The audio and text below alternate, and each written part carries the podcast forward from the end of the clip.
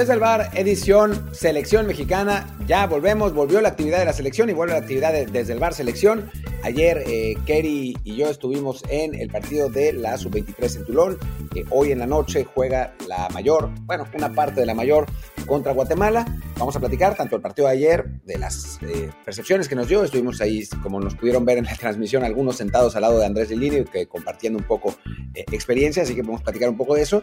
Y después, pues la presentación veraniega del equipo de Diego Coca contra un rival pues menor, pero que será el inicio de lo que esperamos sea un, un verano peligroso y no un verano catastrófico. En fin, yo soy Martín del Palacio y está conmigo Luis Herrera. ¿Qué tal Martín? ¿Qué tal Barra del Bar? ¿Qué tal fans de Footbox? Aquí estamos en este programa que como siempre les decimos, estamos en Apple Podcasts, Spotify, Google Podcasts, Amazon Music y muchísimas plataformas más. Así que por favor suscríbanse en la que más les guste y en la que sea, déjenos también un review con comentario, por supuesto, de 5 estrellas para que más gente nos encuentre, como hizo nuestro buen amigo Octavio Mac vía Apple Podcast hace unos días, que dice, el mejor, gran podcast siempre Ojalá Martín no fuera tan importante y pudiera pausar las notificaciones de WhatsApp mientras graban. Pero, oh, tenemos la solución a eso. Desde hoy, Spotify, perdón, desde el bar se vuelve interactivo. Podemos hacer un juego, un drinking game con eso. Cada vez que suene WhatsApp de Martín, chupito, ¿cómo no? Cada vez que suene un WhatsApp mío, el que, o sea, chupa Luis. Yo, sinceramente, todavía tengo cosas que hacer de trabajo después de grabar este episodio, pero bueno. Pero bueno, ahí está. Ya, tienen la idea para cómo llevar mejor esos tic-tic que salen de vez en cuando. Y bueno, y si quieren que ya sea quejarse de ellos o comentarlos o lo que sea, estamos ahí en Telegram en Desde el Bar Podcast. Y bueno, pues como decía Martín, hoy es día de selección mexicana. Hay también muchos temas más este, interesantes de mercado que quizá discutamos más adelante en otro episodio, pero por lo pronto, pues entrémonos en la selección. Y bueno, empecemos con el, el partido de ayer de esta sub-23 eh, medio extraña que, se mandó al, torneo este que era de Tulón, ahora se encuentra en la población, el Madrid reveló, que jugó contra un equipo formado al vapor, le pusieron el equipo mediterráneo, porque la selección de Togo que iba a ir, pues al final se rajó por problemas económicos, dijeron, y pese a ello, pues por lo que yo pude leer, ya me contarás tú, Martín, eh, batalló bastantito el Tri. Mucho, mucho, mucho. Fue un equipo, la verdad es que no esperábamos que fuera un equipo así de difícil. Eh, es un equipo eh, formado por jóvenes de la cuarta y quinta división de, Francia, es, la, es la, realidad. Había algunos de, niveles más altos. Digo, a final de cuentas, ese tipo de jóvenes en, divisiones menores de Francia, pues sí son muy superiores a los jóvenes en divisiones así de México, hay que decirlo realmente. Y pues le pusieron la, situación complicada a la sub. O sea, Realmente la primera media hora fue, fue mejor de los franceses. Esa, no, no, hay, no hay que edulcorarlo. Estaban volviendo loco al pobre Chavo Herrera de Puebla por la lateral izquierda. Benja Galdames no agarraba el balón. Marcelo, que en general estuvo eh, bastante decepcionante. Martínez Dupuy en sus ha tenido pocos minutos desde la lesión. O sea, se veía un equipo poco ensamblado, lo que, lo que sería un, un pretexto bueno si no fuera porque los franceses prestaban aún menos, ¿no? Eh, eh, al final del primer tiempo se bajó Lilini a leerles la cartilla. estaba muy enojado. Eh, no, no sé si les dio la cartilla, es broma, pero se bajó al vestidor y, estaba muy enojado. Y en el segundo tiempo salieron mejor. Eh, anotó Monroy, el, lateral de Pumas, que la verdad fue el mejor jugador del partido con diferencia, junto con Ramón Juárez, el central de América.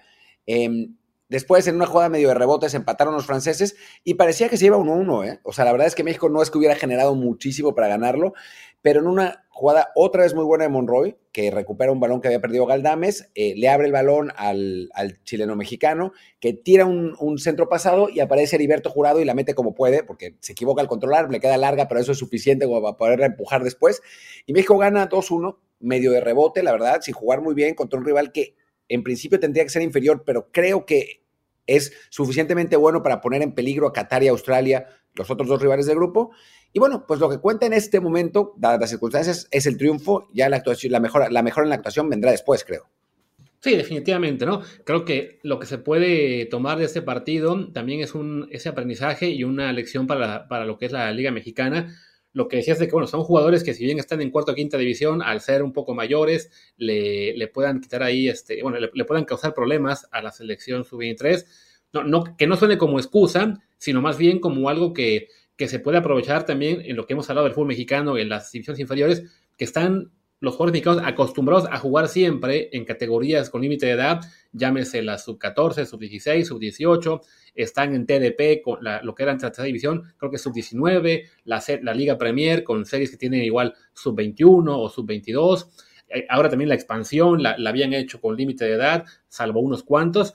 Y, y, la verdad es que enfrentar a rivales mayores, aunque sean de menor calidad en principio, también ayuda, ¿no? O sea, es, es en este caso quizá demasiado problema para un equipo que se acaba de formar al vapor, más allá de que, de que México también tuviera poco tiempo de trabajo, pero bueno, muchos de ellos ya se conocen, ya han jugado juntos en anteriores categorías, pero bueno, ahí está algo que, que ayuda, es, es, un tipo de sinodal que no viene mal.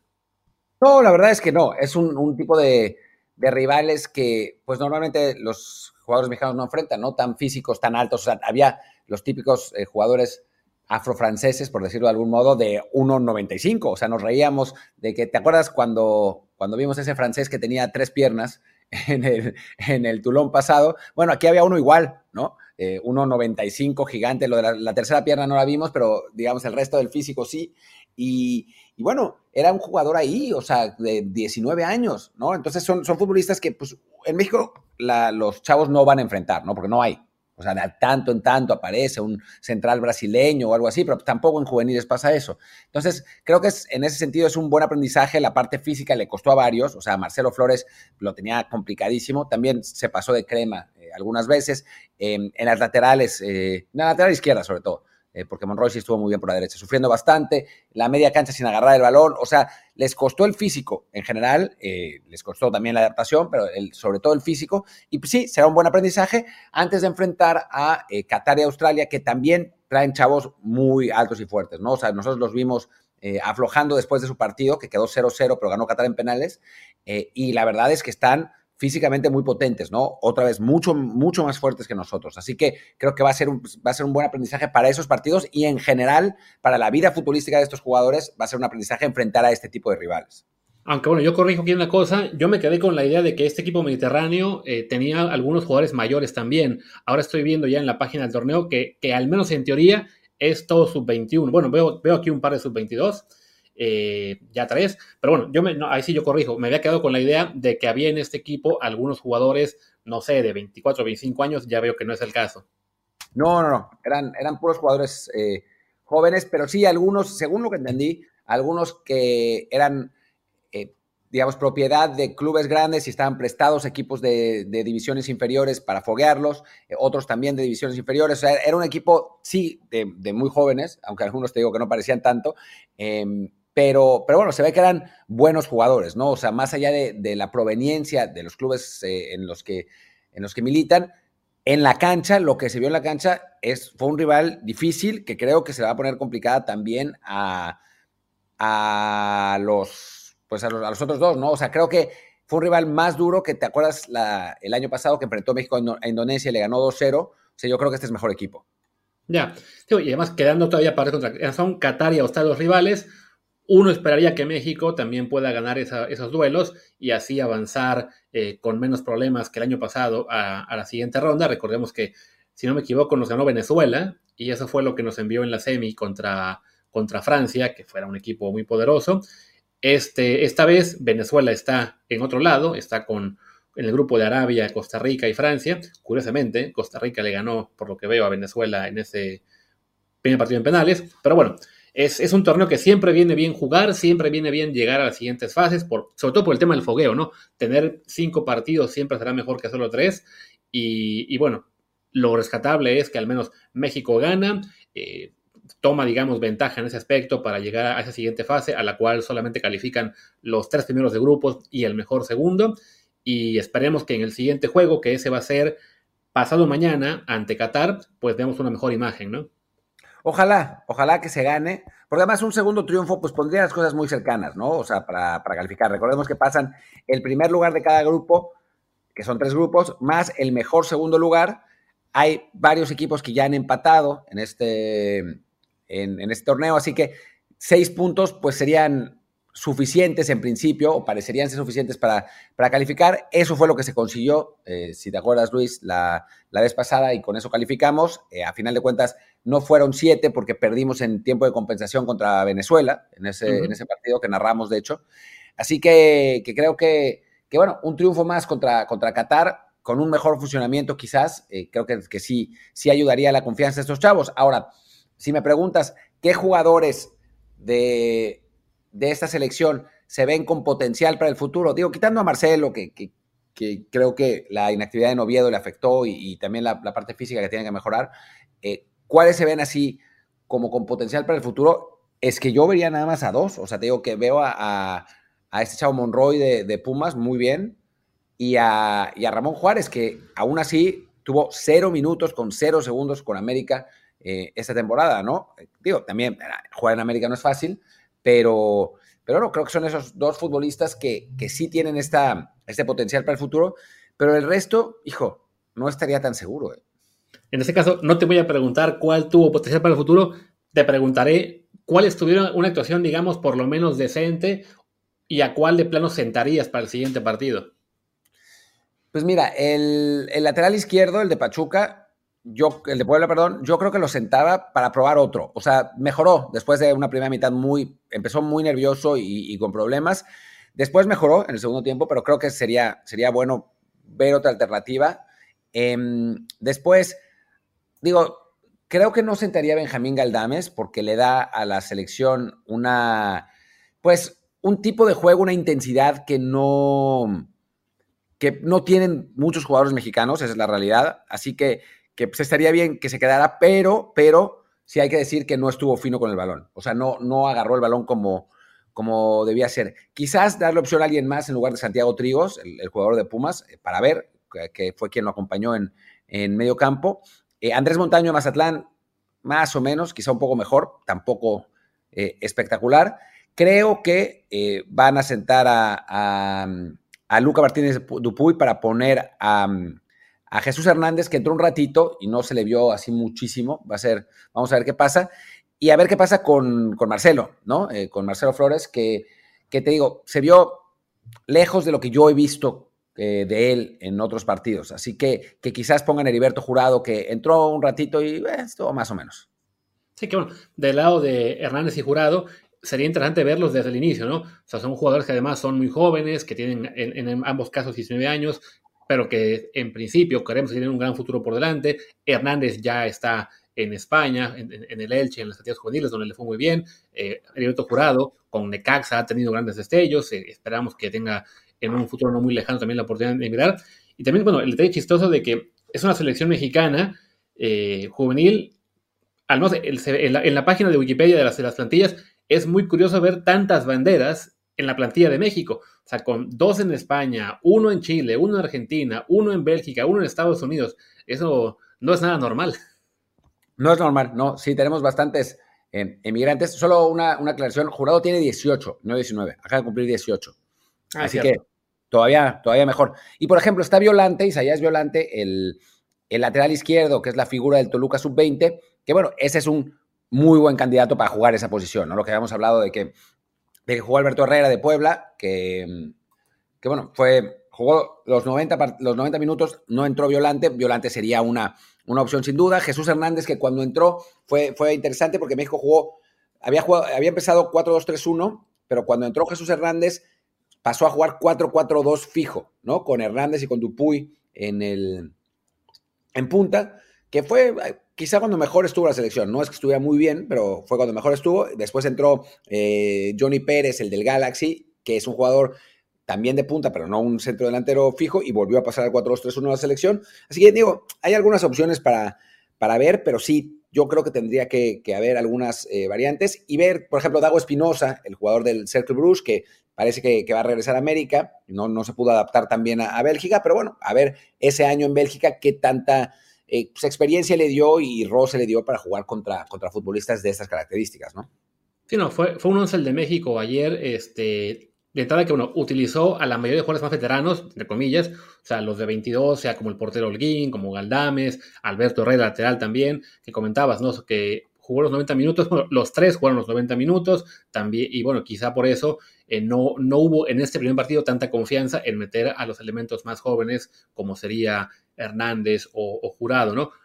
A lo mejor toca esperar hasta el tercer partido, si ya se deja todo controlado en la contra Qatar, que además para México sería ganando ese partido y que no haya un ganador directo en el otro, ya México calificaría. Recordemos que en este torneo los empates después mandan a tiempo a, a, penales directos, entonces se puede sacar ahí un puntito extra. Pero bueno, como ya Qatar y Australia empataron entre sí y Australia ganó, no, y, Qatar ganó en penales, perdón, entonces ya México ganando el partido de, de este, que será viernes, ya tendría el pase directo siempre y cuando Australia no le gane también directo al equipo mediterráneo.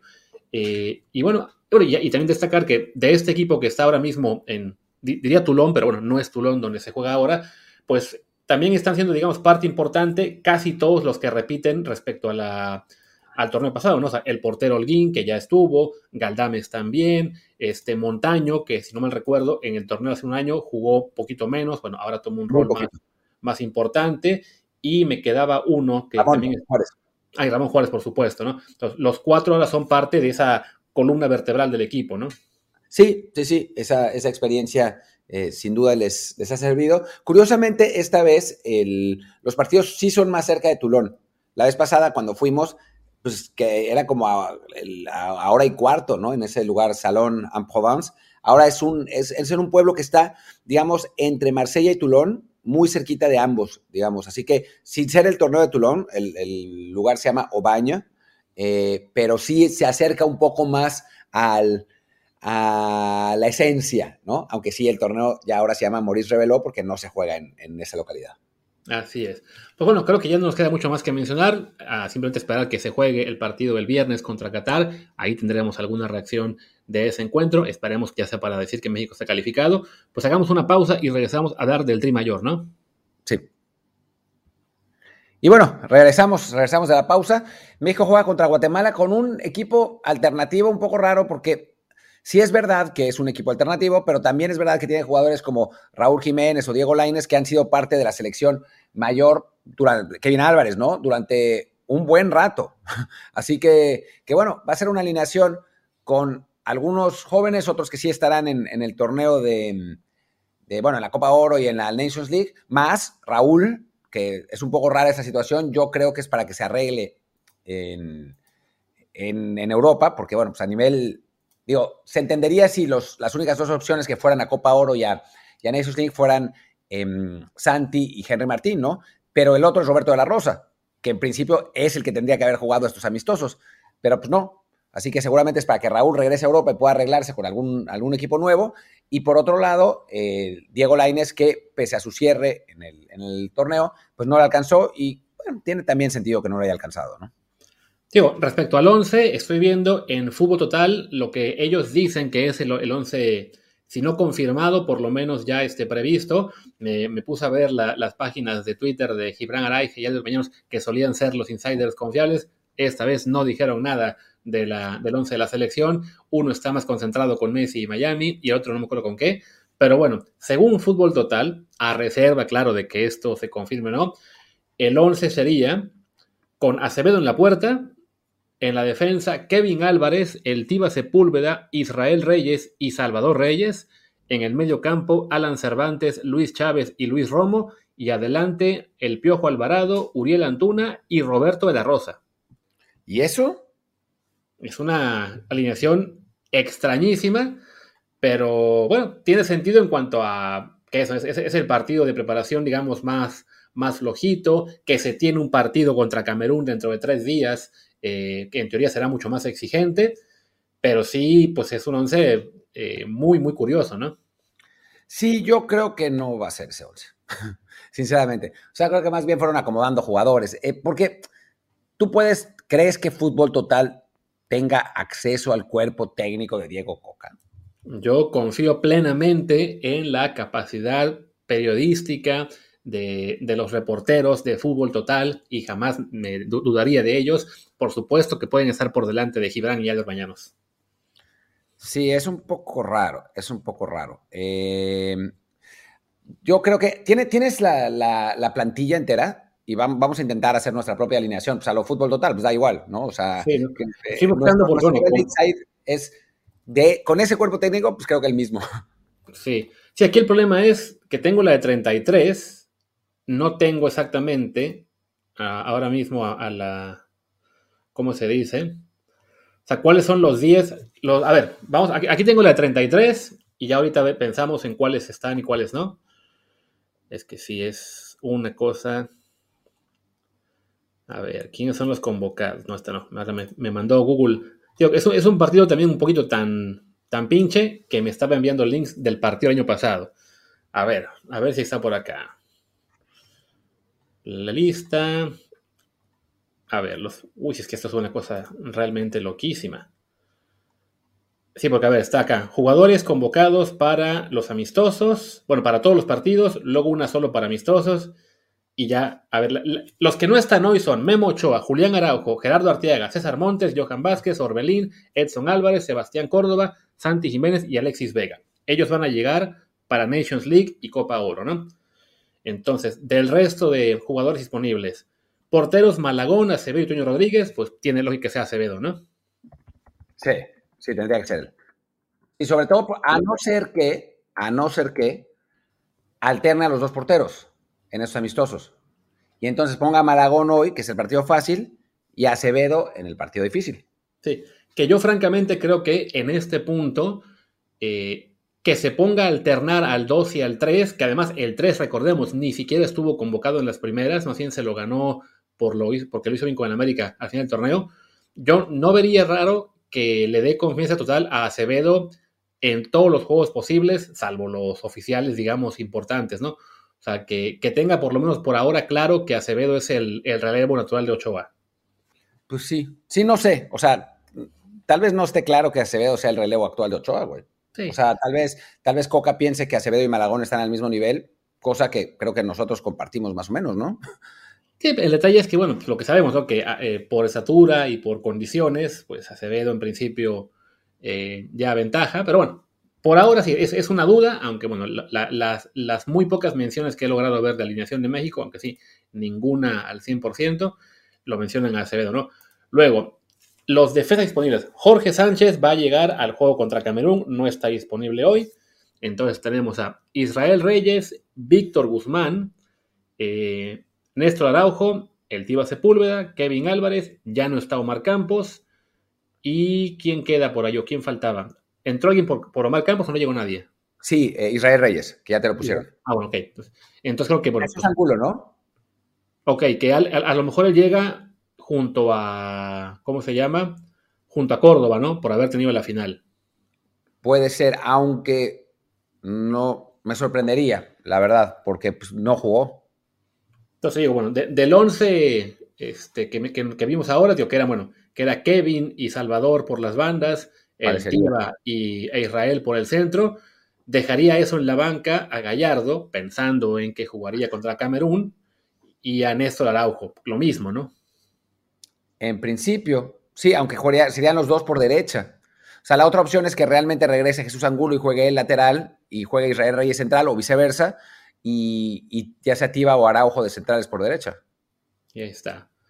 Sí, es una, sea, en, principio, a los que dejaron fuera de este 11 son Angulo, Gallardo y, Araujo, que tendría sentido en cuanto que podrían estar en el partido más complicado que es el de Camerún.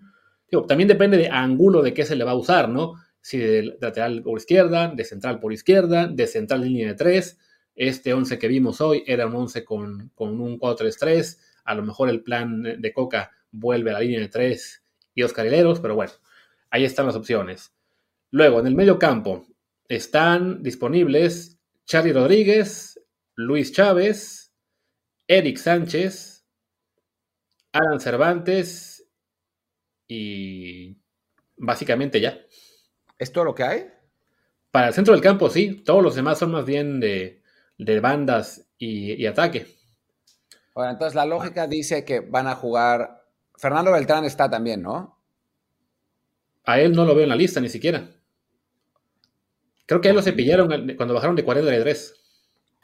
No, yo creo que va hasta, creo, que va hasta la lista de Copa Oro, ¿eh? No, no sale. No sale. que esta es nota de tu DN. Wow, ah, bueno, si es el caso. Em, pues si es el caso, yo creo que van a terminar siendo Cervantes, seguro, porque ese no va a jugar en otro lado. Después, ¿está Romo? Sí. Romo, y Eric Sánchez. O sea, son los que me suenan, ¿no?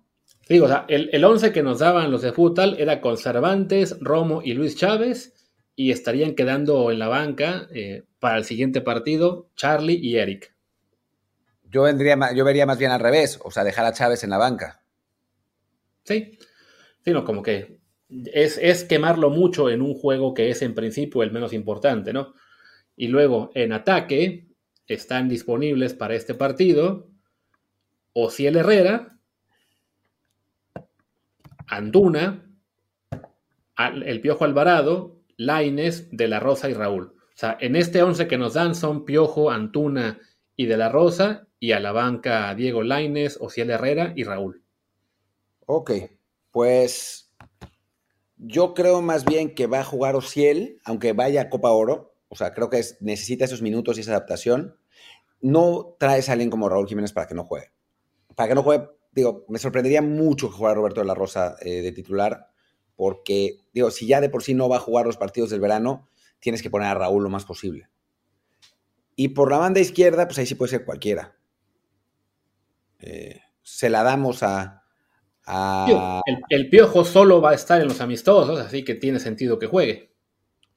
Al Piojo lo, cortó, chale, eso me pasa por irme de despedida de soltero y no, no ver eso. O sea, está llevando a Ociel en lugar de al Piojo. ¡Wow! O sea, en la, en la lista de los que no van más que amistosos son Toño Rodríguez, Néstor Araujo, El Tiba Sepúlveda, Kevin Álvarez, El Piojo, Alan Cervantes, Laines de la Rosa y Raúl. ¡Wow! Ok. Pues sí, Piojo por izquierda, Ociel por derecha y Raúl. Eh, ah, y me faltaba también, sí está hoy Henry Martín. Pero no creo que vaya a poner a Henry. O sea, si Henry va a todos los, a todos los, eh, todos los partidos y seguramente yo creo que va a ser el titular. Vamos a ver si no es Santi, pero en principio sería el titular Henry. Yo creo que no creo que lo vaya a gastar en el partido contra Guatemala. Ahí está. Pues bueno, es, es un poco un misterio. Se extrañan los tiempos en que el buen Tata le daba el 11 ya ahí servidito a los insiders y lo podíamos discutir con toda calma el día previo del partido. Hoy, pues nos, va a tocar enterarnos, bueno, mañana realmente, porque no, no, yo creo que ni tú ni yo nos quedaríamos despiertos para ver ese juego en nuestra madrugada, pero y ya mañana podremos discutir un poquito más, pues, cómo, cómo se hayan desempeñado. En todo caso, es eso, ¿no? Es el primero de dos amistosos con un grupo que ni siquiera va a ser el grupo definitivo. De estos 10 se, se van a casita en cuanto acabe el juego de Camerún llegan otros 10 que están ahora todavía de vacaciones. Entonces, pues ese es el juego, sobre todo el juego de hoy, es un juego de experimentos, de, dar minutos a algunos jóvenes quizá. No, no habrá que sobreanalizar el desempeño de hoy, aunque claro, si México gana por menos de 3-0, se va a sobreanalizar.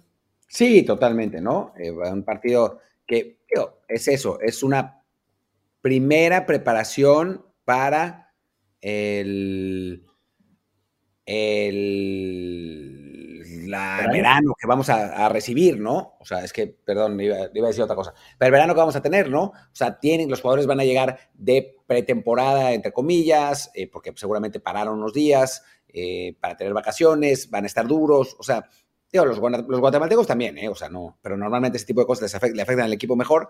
Dicho esto, obvio México tiene que ganar, obvio México tiene que, anotar un par de goles, pero esperar que México salga goleando y que eh, la gente coree goles al minuto 5, pues también es un poco demasiado pedir, ¿no?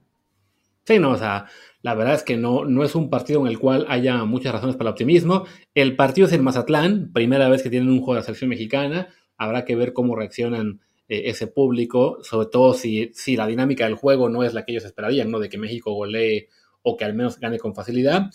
Eh, esperemos que, siendo el primer partido, por lo menos que sean un poquito pacientes, ¿no? Que, que entiendan que es más una preparación, casi un interescuadras, más que un juego oficial.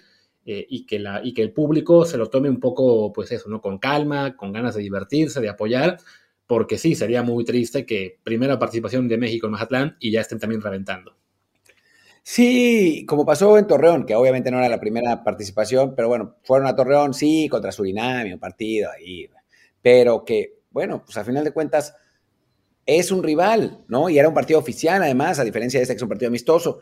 Eh, ojalá que la gente, pues, se la pase bien, que vaya a pasársela bien y no a, joder la borrega. En Mazatlán es una, una sede que durante muchos, muchos, muchos años fue una sede de béisbol, no de, no de fútbol. Ahora está tratando Ricardo Salinas con unas propuestas estrambóticas y francamente bastante tontas de, despertar la, la afición del fútbol en, el, en, la ciudad, les están llevando un partido de selección, pues ojalá que sea un pues una buena actuación por parte de la afición y que la selección también corresponda, ¿no? O sea, nada nos haría más felices, digo, muchas cosas, pero futbolísticamente hoy nada nos haría más felices que México jugara bien, le ganara 5-0 a Guatemala, la gente saliera feliz y hubiera la ilusión, estuviera por encima, pero aún si no, aún si México gana 2-0 o algo así, pues relax, es, es, el primer partido, es un rival que si no es que sea maravilloso, pues tiene un técnico mexicano que nos conoce bien, que ya nos eliminó en el preolímpico, o sea, Seguramente México ganará, pero paciencia que lo bueno viene contra Estados Unidos. Así es. Y bueno, creo que ya con eso podemos ir cerrando este episodio, que queríamos dejarlo corito para ver si nos da tiempo más tarde de hablar ya de mercado, de, todo lo que está pasando con el dinero árabe y también con el un poquito menos dinero que hay en Estados Unidos y México, pero eso lo dejamos ya para, para más tarde.